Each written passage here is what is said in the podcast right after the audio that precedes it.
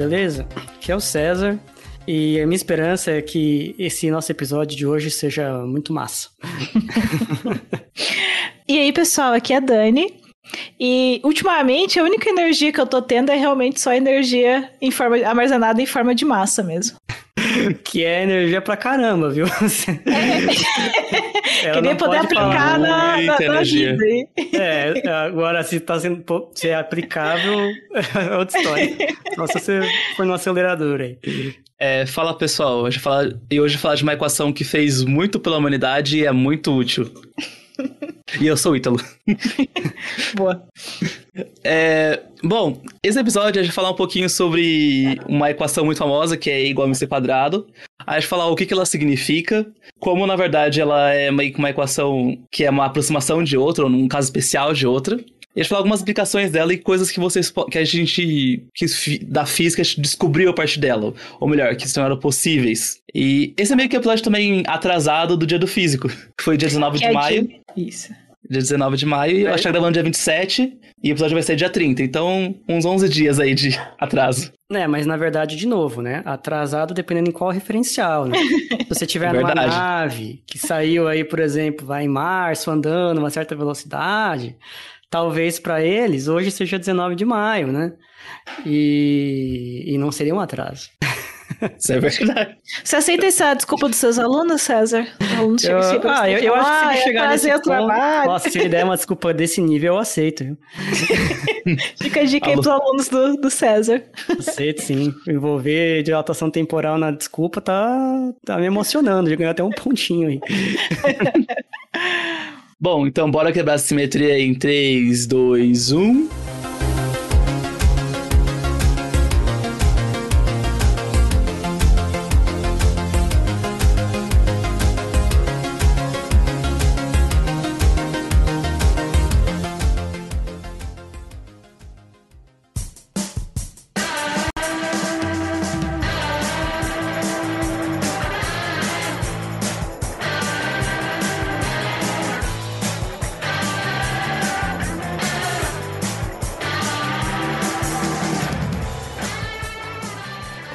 Acho que a gente podia começar falando um pouco do porquê que. Acho que eu já falou isso aí no nosso primeiro episódio de Dia do Físico há dois anos atrás, mas é bom lembrar por que, que dia 19 de maio é Dia do Físico.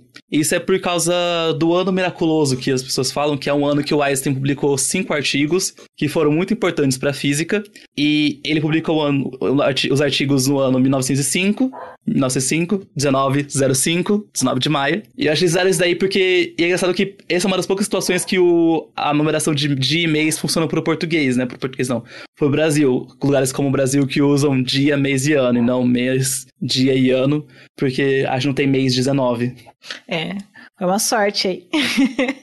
e, não, mas realmente, os, os, artigos que saíram dele, eles foram artigos que revolucionaram a física, né? Então é um ano que realmente marcou é, inclusive, acho que sempre que a gente faz, né, que está fazendo graduação em física, é um, um, ano que aparece recorrentemente, né, em 1905, 1905, 1905. O, e, de fato, pega aqui esses, esses cinco papers principais que o Einstein publicou, né, cada um deles provavelmente valia um Nobel. Uhum. Então, você ter cinco papers com nível de Nobel... Né, no mesmo ano? No mesmo ano, isso é realmente um milagre, praticamente. Não é, não é à toa que esse ano é conhecido como o ano miraculoso, o ano mirabilis do, da física, porque é, tantos, tantas descobertas, né, tantas propostas nesse nível, que basicamente ele de, derrubou 200 anos de Newton, dos, um dos papers, no outro ele dá uma é, informação, informação muito forte para a existência de átomos, que a, a época não era 100% aceita, né? A hipótese atômica. Na outra, ele vai falar de, de fótons, né? Então, toda a ideia que nós temos hoje, por exemplo, de painéis solares, etc e tal, em grande parte poder ser explicado direitinho com isso. Então, o Einstein... E esse último... Hum. E esse último que o César falou é o que de fato rendeu o Nobel dele. Pois é, a descoberta do fóton, né? E ainda assim, né, levou tempo, né? Ele, ele propôs essa hipótese em 1905, mas só ganhou o Nobel em 22, se eu não me engano. Acho que é 21 ou 22, não lembro certo. Né, porque a época a relatividade restrita ainda era para os físicos, principalmente os físicos mais da velha guarda, era muito contenciosa, nem todos aceitavam. Então, como ainda estava muito muita gente contra, ele ganhou ganhou pelo fotoelétrico. Mas vamos falar disso e outras coisas mais aqui no nosso EP. Sim. É, só uma coisa engraçada sobre datas. Recentemente eu tive que fazer. Eu tive que viajar em fevereiro. E eu. Eu acho que eu tive que fazer exame de Covid, né? E eu coloquei o meu eu tava nos Estados Unidos, então eu troquei, eu troquei, eu coloquei que meu aniversário deveria ser 8 de julho, era 7 de agosto. E eu fiquei morrendo de medo na hora de ser, barra, de ser barrado no aeroporto, porque eu tava com o aniversário errado. eu acho que ninguém se importa, Ítalo. Ah, eu não sei, eu, ficava, eu tava assim, eu tava muito bitolado com coisa de, de, de não conseguir voltar pra, pro Brasil por causa disso. Mas você que preencheu as coisas? Porque quando eu fiz, eu fiz algumas vezes teste de Covid, era sempre o, o farmacêutico, ou quem tava fazendo o exame que coletava meus não. dados. É, não, eu, eu que preenchi porque eu que. É, porque foi online que eu, preenchi, eu fiz o, o, a reserva. Aí eles pegaram todos os dados online. Ah, entendi. Mas voltando para pro Einstein. é, bom, acho que esse episódio espe especial eu já falar um pouco de um desses artigos e que acabou que eu falei da equação do E igual a mc quadrado, que é a energia igual massa vezes a velocidade de luz ao quadrado, e falar por que então isso é importante. Então, para começar, o que significa E igual a mc quadrado? Que, qual que é, por que isso daí foi tão revolucionário em César? Então, E igual a mc quadrado, pega a formulinha, gente, vamos decorar que cai na prova. e é energia, né? O, o M, como que era? Hum, ah, M é milk, é leite. E C é coffee, café. Então, energia com leite, café ao quadrado. Haha. Daí é uma, é uma clássica que os físicos usam, né? É, mas assim, vamos lá. A gente vai falar mais de, de, algumas coisas dessa equação, mas essa equação ela, ela é a primeira a incorporar a ideia de que a massa é uma forma de energia. Tá? Então, até então, você tem várias propostas de tipos de energia, né? Você tem movimento, energia cinética de movimento, energia térmica, energia química, você tem várias energias, né? Formas de energia. Mas nenhuma está associada à massa em si. E essa equação é a primeira a incorporar a massa como uma forma de energia e, e né, não só teoricamente, ele quantifica quanto de energia tem em cada grama ou quilograma de massa. E, e se descobre que é muita energia. Né? Então, essa é uma das principais contribuições, que aparentemente é uma coisa muito teórica, né? Que tá, a energia está na massa, como é que você converteria essa massa em energia, né? Mas o fato é que hoje temos inúmeros equipamentos, tecnologias que usam esse efeito né, da massa ser uma forma de energia para funcionar. Sim. É, e essa equação, igual eu falei no começo do episódio, ela é, na verdade, um caso especial de uma equação mais geral, que é energia ao quadrado é igual ao momento ou quantidade de movimento vezes a velocidade da luz ao quadrado, mais o mc quadrado ao quadrado. Isso, que, que a gente caso... chama de energia de repouso, né? Isso, que aí a parte do mc quadrado é energia de repouso.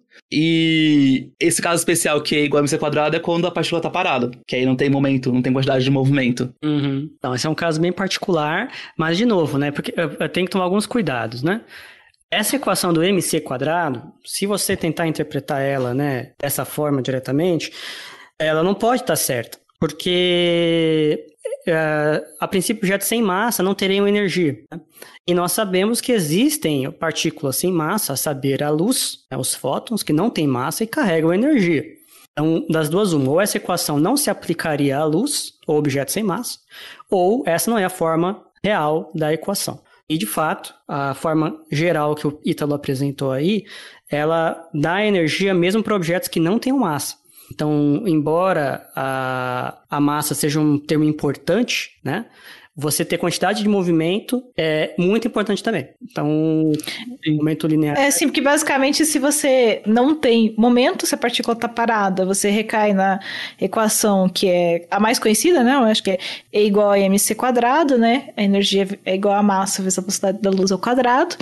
E quando você não tem massa, mas você obrigatoriamente recai no que ela é proporcion... que a energia é proporcional ao momento. É, então, isso também tem uma consequência bem interessante, que é que a gente nunca pode observar fótons parados. Que, na verdade, isso também recai em toda a construção de, de como a relatividade é feita, né? Isso é um dos postulados que leva a ao desenvolvimento da relatividade restrita. Uhum. E uma coisa muito legal também que já implica nisso é que fótons têm momento. Porque a Exatamente. definição mais clássica de momento é que momento é massa vezes velocidade, mas fóton não tem massa. Então é, cai uma definição muito mais geral também de momento para poder Sim. incluir também fótons. É, na é, verdade, inclusive, é, é mais fácil é. você medir o, o, a energia do fóton e a partir dela você determina a sua quantidade de movimento, né? Uhum. Que é, porque a equação do MV, né, massa velocidade, não, se, não é a verdade para o fóton. Então você precisa de uma generalização. E no caso do fóton, é, é bem claro que o momento dele está associado à sua energia.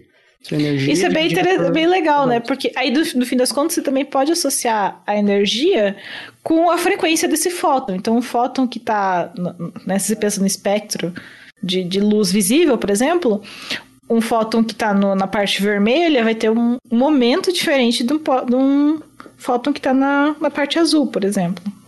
Uhum. E isso daí tem outras implicações, né? Se você parar para pensar, né? Lá em mecânica quântica, a gente tem que as partículas, o que inclui o próprio fóton, né?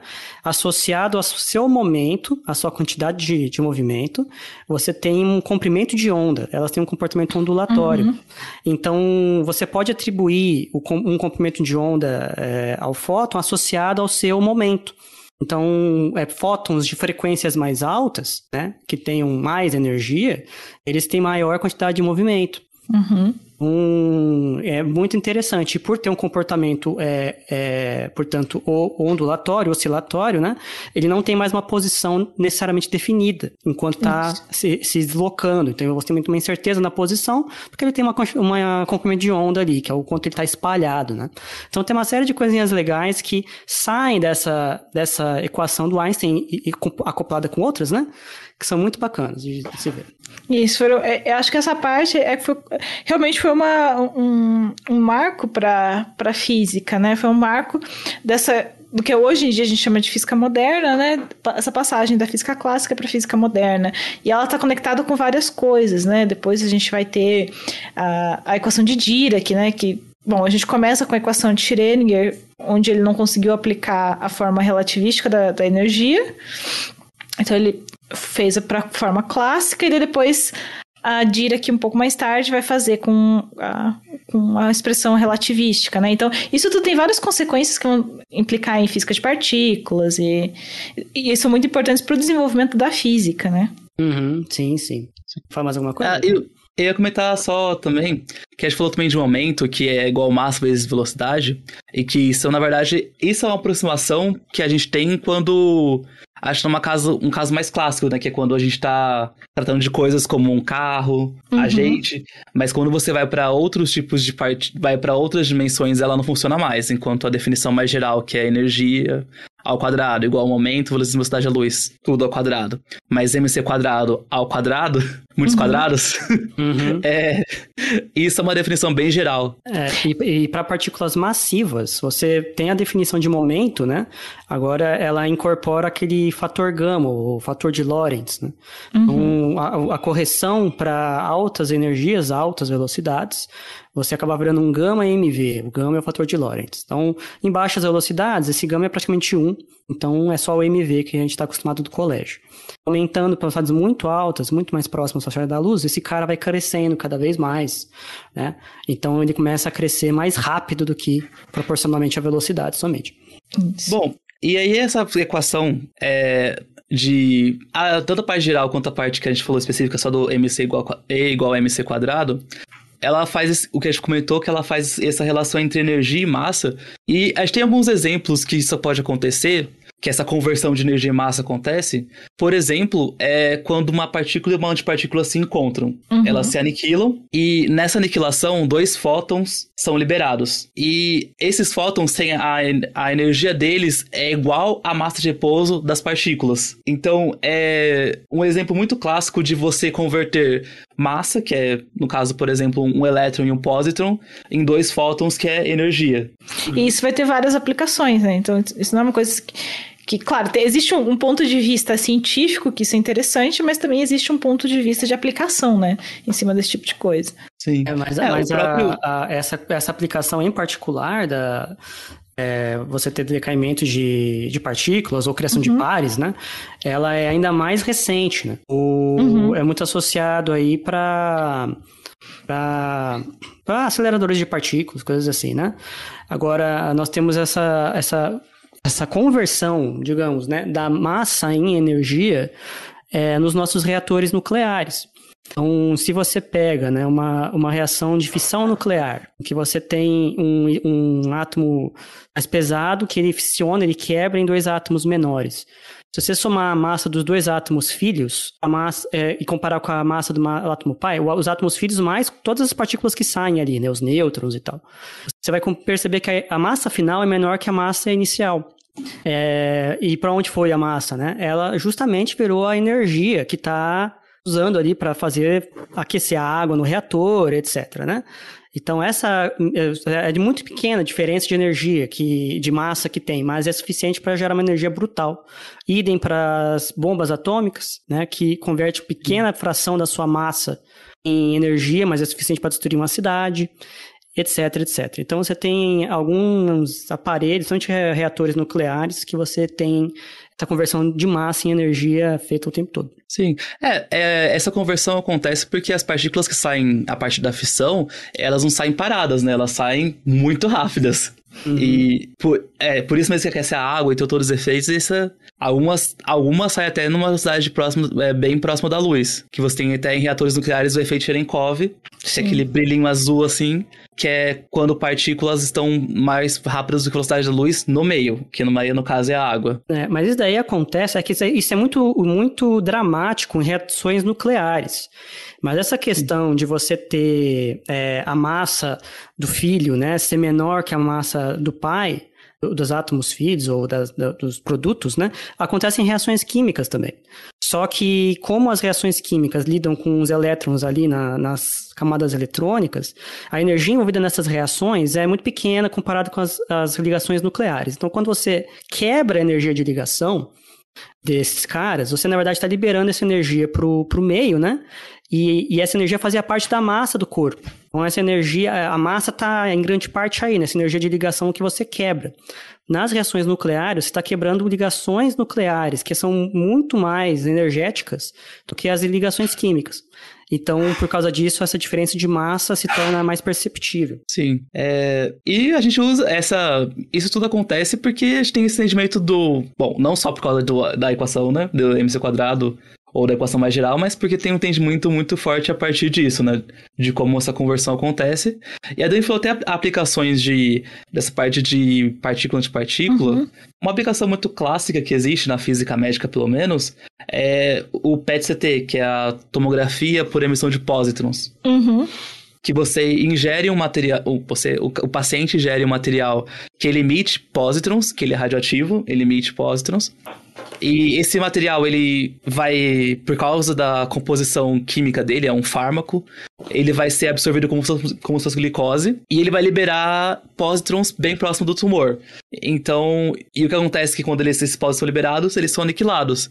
E você tem um detector em volta da pessoa que detecta esse, esses dois fótons que saem, e sabendo aonde, aonde eles foram detectados, você pode inferir da onde eles saíram. Uhum. Aí você consegue ter uma imagem do tumor. Você explicou o que é um pósitron, Ítalo? Um pósitron, verdade. O pósitron é a antipartícula do elétron, que tem mesma massa do que o elétron, só que tem uma carga positiva. Hum, perfeito. E tem essa propriedade estranha de que quando uma partícula encontra sua antipartícula, ela converte toda a massa, né? Toda a energia ali na forma de massa dessas partículas em energia, né? Geralmente é fótons, né? E, e tinha um episódio disso, inclusive, né? O de antimatéria. É um episódio bem legal, recomendo que vocês assistam, quem tiver interesse. Uhum. É, mas isso também acontece. Bom, claro, existe o caso da aniquilação, mas também existe o caso, que acho que até o César comentou, de partículas decaírem, né?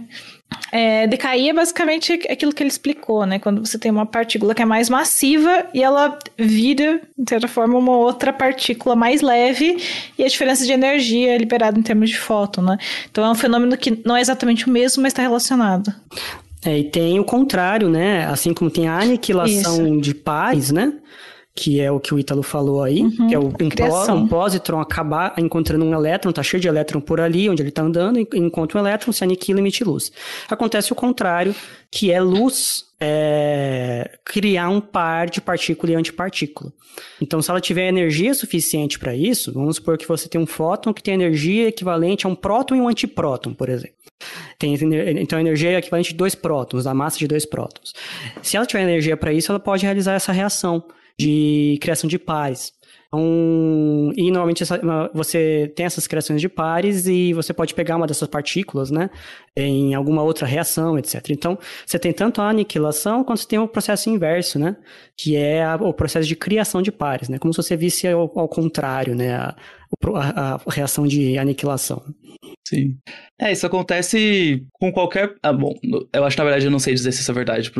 Eu sei que acontece mais com partículas como elétrons e, pró e prótons, mas eu não sei se qual que é a, a probabilidade de acontecer com outro tipo de partícula. Ah, qualquer, ah, ser, é, qualquer partícula, em tese. Só que partícula. é cada vez mais difícil você conseguir fazer um processo de criação de par com partículas muito massivas. Porque aí o seu fóton tem que ter uma energia brutal. E, e, e, depende dos acoplamentos e tal, né? Então uhum, tem uma, é um pouco mais complicado que isso, né? É um pouco mais complicado, mas em tese, né? É, assim, é, é mais provável que ele crie partículas mais leves, né, nessas criações de pares. Então, a grande maioria das criações de pares acabam sendo de pósitrons e elétrons, né? Mas uhum. você pode ter de outras, né? Inclusive, é, elas acontecem o tempo todo lá no LHC, né?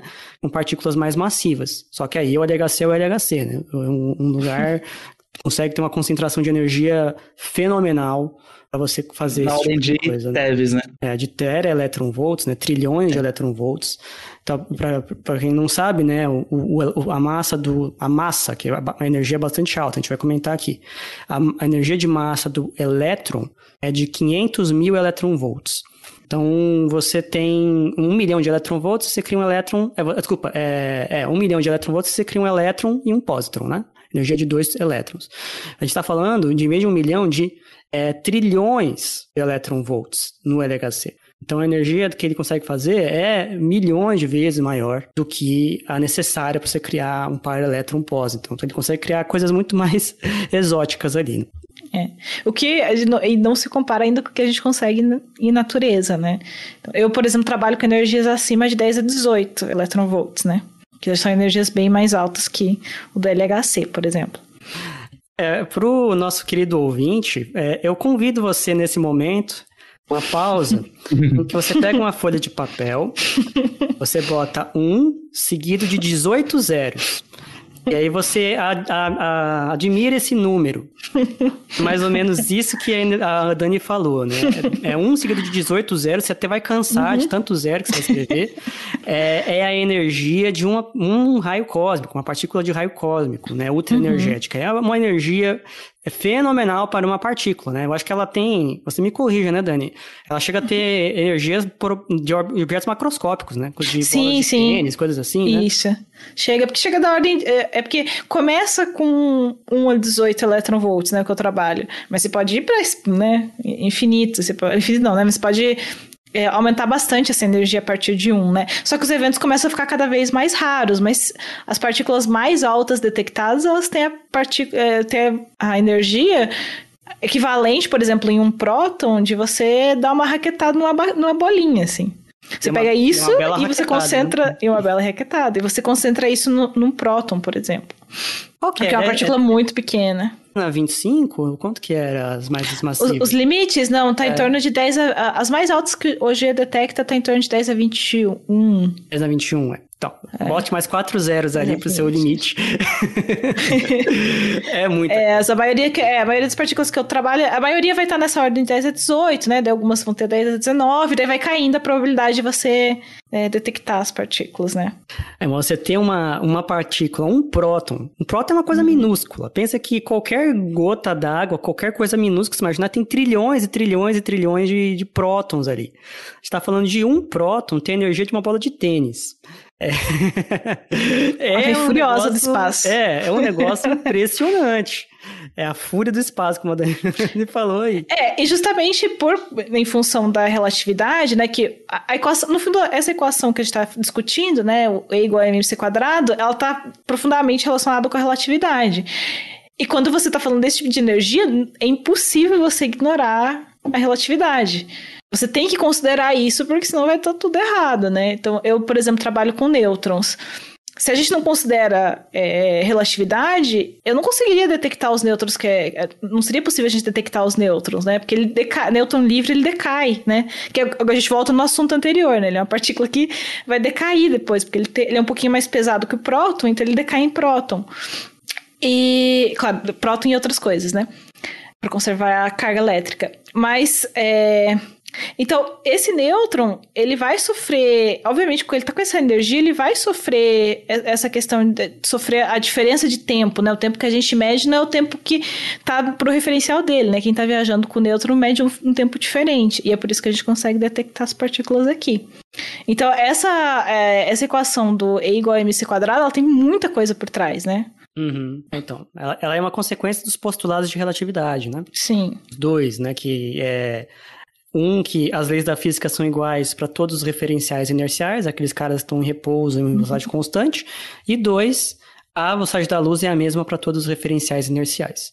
É, essas duas, esses dois postulados né, é, dão a alma da relatividade. Uma consequência lógica desses postulados é, entre outras coisas, que a massa é uma forma de energia, que o tempo e o espaço são relativos para o observador, uhum. e entre outras bizarrices que aparecem ali na teoria da relatividade que o Einstein propôs. Mas é sempre bom lembrar que o Einstein não fez esse trabalho sozinho. É, o, o, já havia na, na, época do Einstein o próprio fator, a gente fala do fator de Lorentz, né? O fator de Lorentz é porque o Lorentz, que era um físico, se não me engano, de, é, eu acho que ele é holandês, ele já estava trabalhando, já tinha chegado nesses fatores, só que numa formulação é, que a, era, digamos, pré do Einstein, né? Que ela usava um conceito de éter ali. Então, Poincaré, Lorentz, outras pessoas já estavam trabalhando e já chegando em algumas dessas consequências. Eu não sei se a massa, igual o MC quadrado, ou sua formulação mais geral, já tinha sido alcançada antes. Né? Mas eu sei que algumas dessas, dessas consequências de tempo e espaço já estavam presentes, né? Em algumas outras versões. Então, é, o Einstein ele deu uma contribuição muito importante, mas ele não era o único na época estudando essas coisas. Não foi que ele foi o, o único visionário e, já estava se encaminhando mais ou menos para esse lado, né? O que o Einstein fez foi principalmente adotar uma versão desses fenômenos em que não incluía o tal do éter. Ele abandonava uhum. o éter. E com isso ele simplificava demais a, a, a teoria. Ele ficava muito mais simples e, e, e muito mais fácil de trabalhar, mas ainda assim ela estava incompleta em muitos dos conceitos. Então, um conceito que ela usa bastante de espaço-tempo, é, ele só foi formalizado, né, finalmente, lá em 1908, três anos depois, pelo Minkowski. A gente costuma usar lá na física o espaço-tempo de Minkowski, né, que é o espaço-tempo plano. Então, ele reescreve a teoria do Einstein em termos de espaço-tempo e tal. Então, é, é, ela não nasceu pronta naquele paper de 1905 do Einstein, mas os dois papers, né? Mas ele dá uma contribuição, um avanço muito grande que vai desaguar numa teoria em poucos anos, né? Pode de três a cinco anos, a, a, a restrita já estava pronta, né, enquanto teoria. É, e também coisa se estiver errado, mas muito parte da eletrodinâmica eu já tinha pegado várias coisas da relatividade também.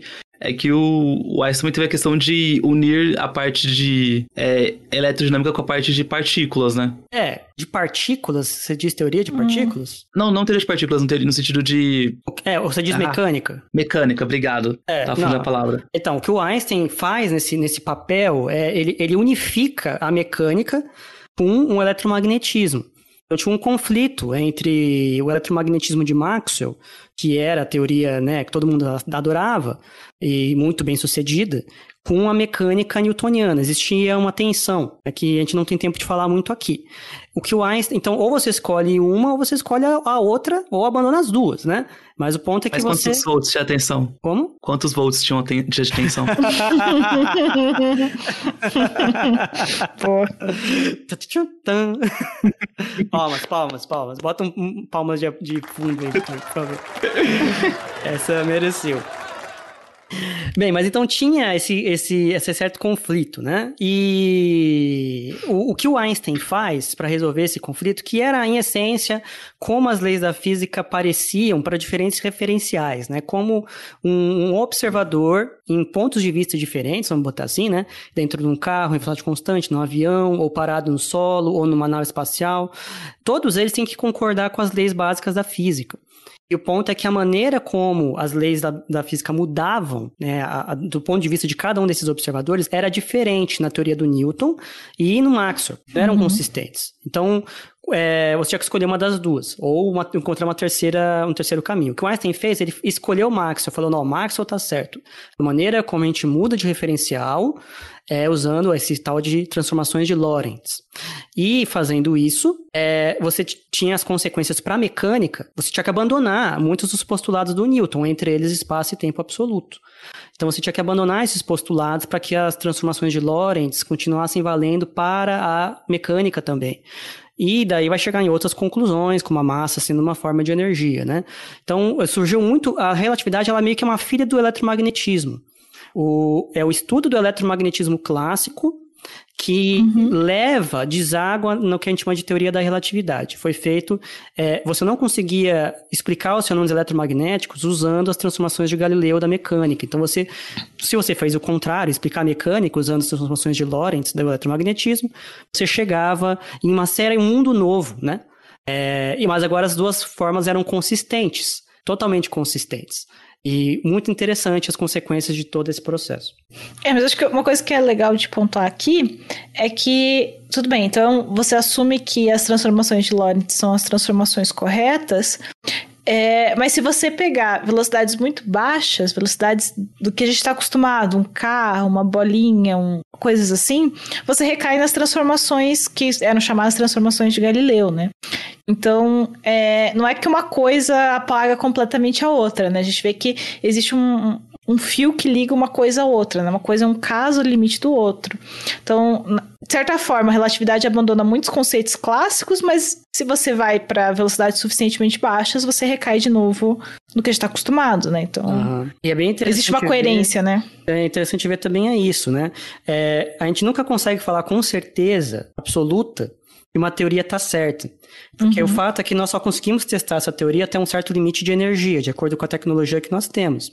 A época que o do Einstein foi come, começaram a se ter tecnologia para você começar a mapear regimes é, de energia maior, em que Newton começava a dar defeito. Até então você não tinha muito, muito esses problemas. Por exemplo, o, o interferômetro de Michelson-Morley, né, que é o, um, um, dos pais, digamos, da relatividade, né, historicamente, ele foi o primeiro a ter precisão suficiente para conseguir medir a diferença de velocidade da luz em relação à Terra, que era o que ele uhum. se propunha. Então, até então não se tinha precisão para fazer uma medida como essa, né? Então, conforme você começa a trabalhar, por exemplo, com partículas, uh, raios cósmicos, né? Que estão chegando uhum. aqui na Terra super rápido e tal. Você está num regime de energia agora e de velocidade muito diferente do que a gente está acostumado no nosso dia a dia.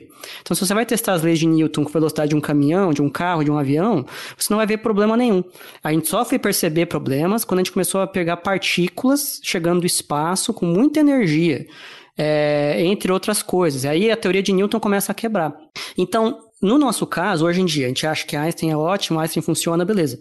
Mas o fato é que nós não conseguimos testar a nossa teoria acima de um certo limite em que ela está funcionando. Pode ser que amanhã, se a gente conseguir fazer uma energia, sei lá, mil vezes maior do que a gente faz hoje, a gente começa a ter desvios da relatividade. Essa certeza a gente não tem. E, inclusive, nós temos alguns domínios no universo, por exemplo, buracos negros, coisas assim, ou mesmo na época perto do Big Bang, em que a gente espera que a nossa teoria atual não funcione mais, que ela deve estar fora do nosso regime de validade. Tá? Então, embora não tenha uma etiqueta dizendo assim, essa teoria só vale até tanto de energia, né? Mas ela dá algumas dicas para você de que ela está quebrando, e uma das dicas que ela dá é geralmente dar resultados infinitos. É, para coisas que você não espera que sejam infinitas. Então, é bem interessante a gente pegar que a relatividade é uma teoria é, extremamente bem sucedida. Não quer dizer que ela não pode estar errada. Ela amanhã pode se verificar errada com novos dados experimentais, mas os dados que nós temos hoje é que ela é correta, ela funciona muito bem.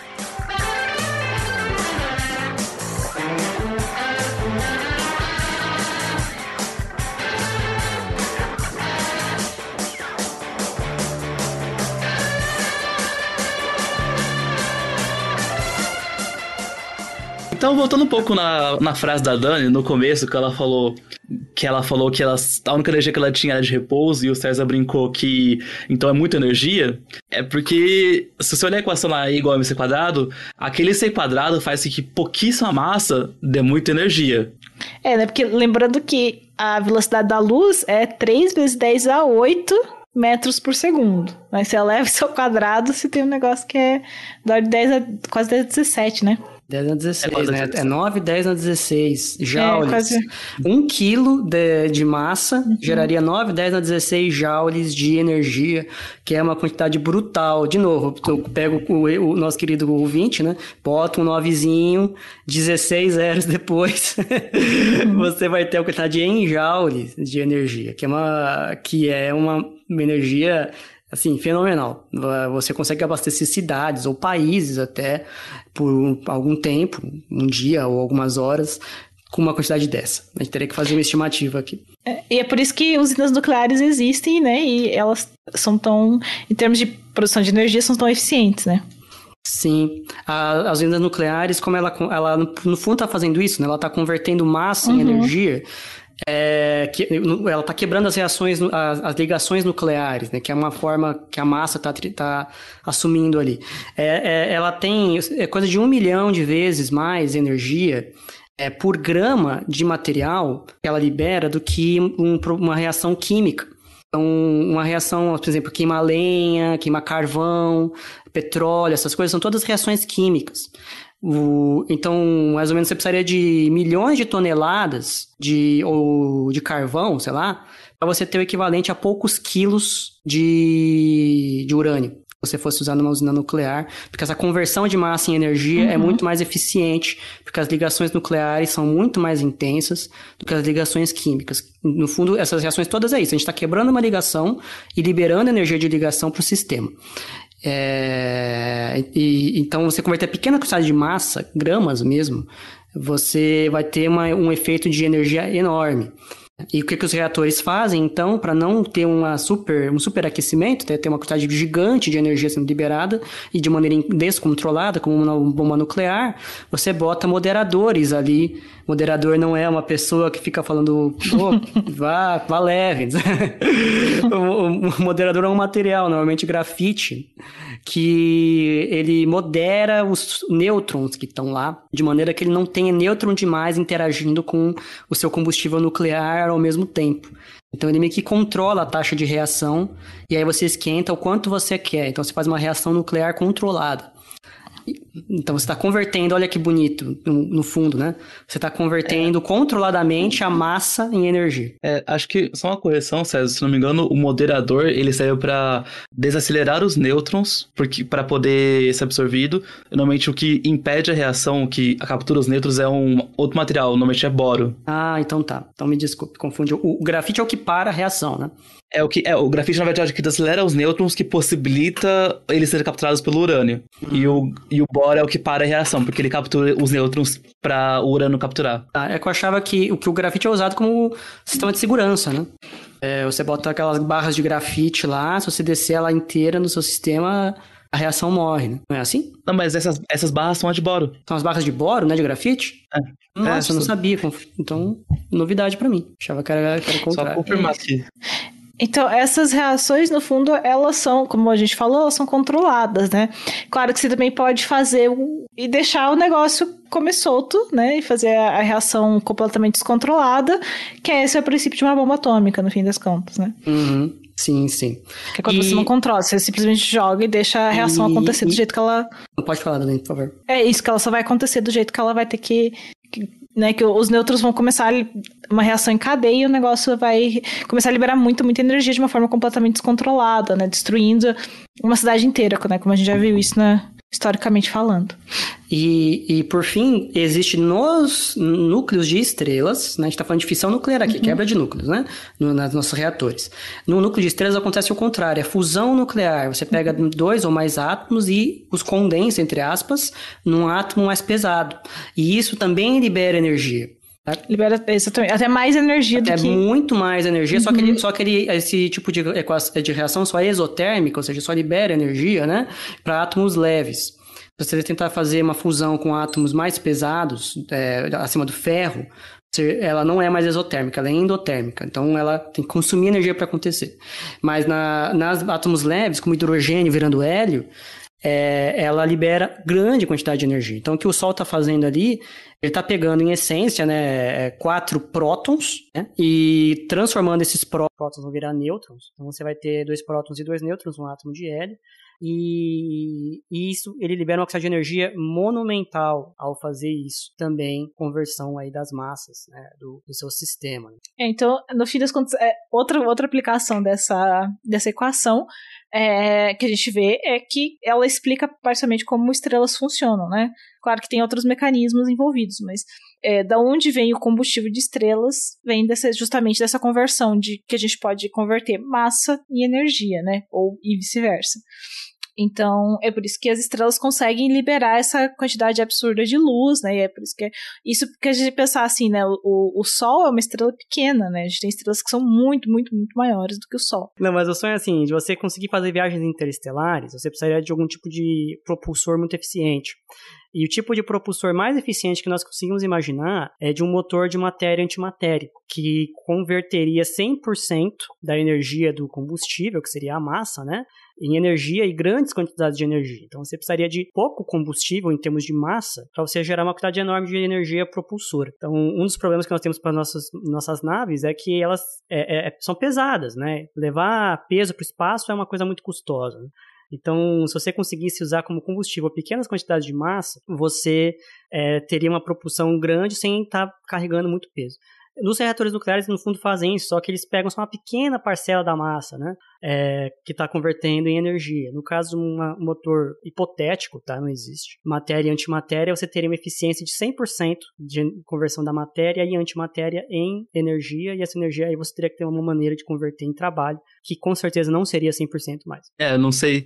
Eu ficaria confuso como você essa como você criaria essa antimatéria mesmo para poder em quantidade para fazer é, isso. Pra... Hoje em dia fazer antimatéria é uma coisa caríssima. E a gente não consegue armazenar Sim. ela direito, né? Porque ela, ela armazena por quanto? Alguns segundos no máximo. E aí você aniquila. Conseguiriam fazer anti-hidrogênio, coisas assim. Então é muito incipiente. Mas se algum dia alguém conseguisse uma maneira de fazer é, antimatéria mais barata e você conseguisse alguma armadilha para aprisioná-la sem ela sair se aniquilando em segundos, isso seria uma solução interessante, né?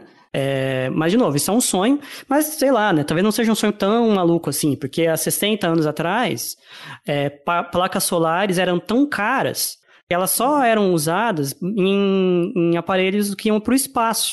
Porque só você precisava de uma maneira de pegar energia do sol, para você não tinha como ficar mandando baterias para lá, né? E era caro demais fazer. Quem é que estava disposto a pagar isso? Era só os programas espaciais que estavam botando dinheiro.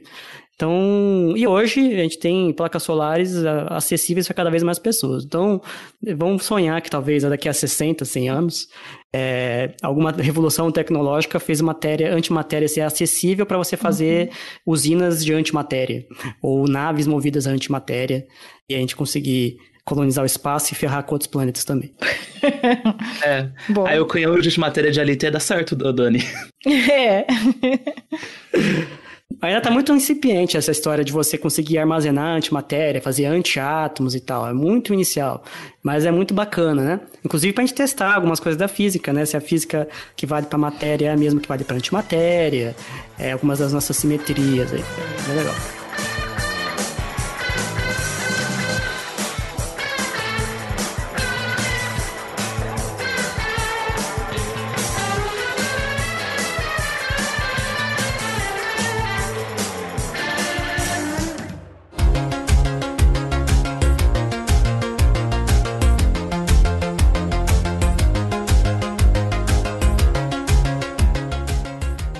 Então, pessoal, deixa eu fechar, fechar o episódio agora.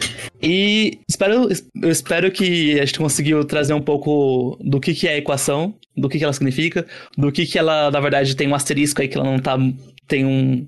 Não tá completa. E esperamos que tenham gostado do episódio. E feliz dia do físico, atrasado ou adiantado, dependente do, do referencial. do referencial. referencial.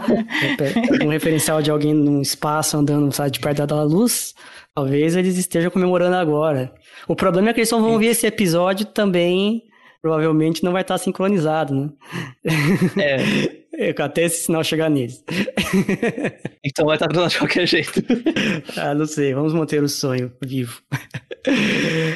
Gente. Então, caso vocês tenham alguma dúvida, é, manda e-mail pra gente. Nosso e-mail é physicast.oficial.gmail.com ou procurem a gente no nosso Twitter, que é Physicast, nosso Instagram, Physicast do lado oficial, e é isso. Ah, e considerem apoiar a gente. A gente tem um Catarse, que é, é catarse.me barra E você dizer uma coisa, César? Não, nada. Só agradecer aí pelo episódio. É, foi bacana. Então, gente, tchau, tchau. Tchau, tchau. Tchau, gente. Um abração.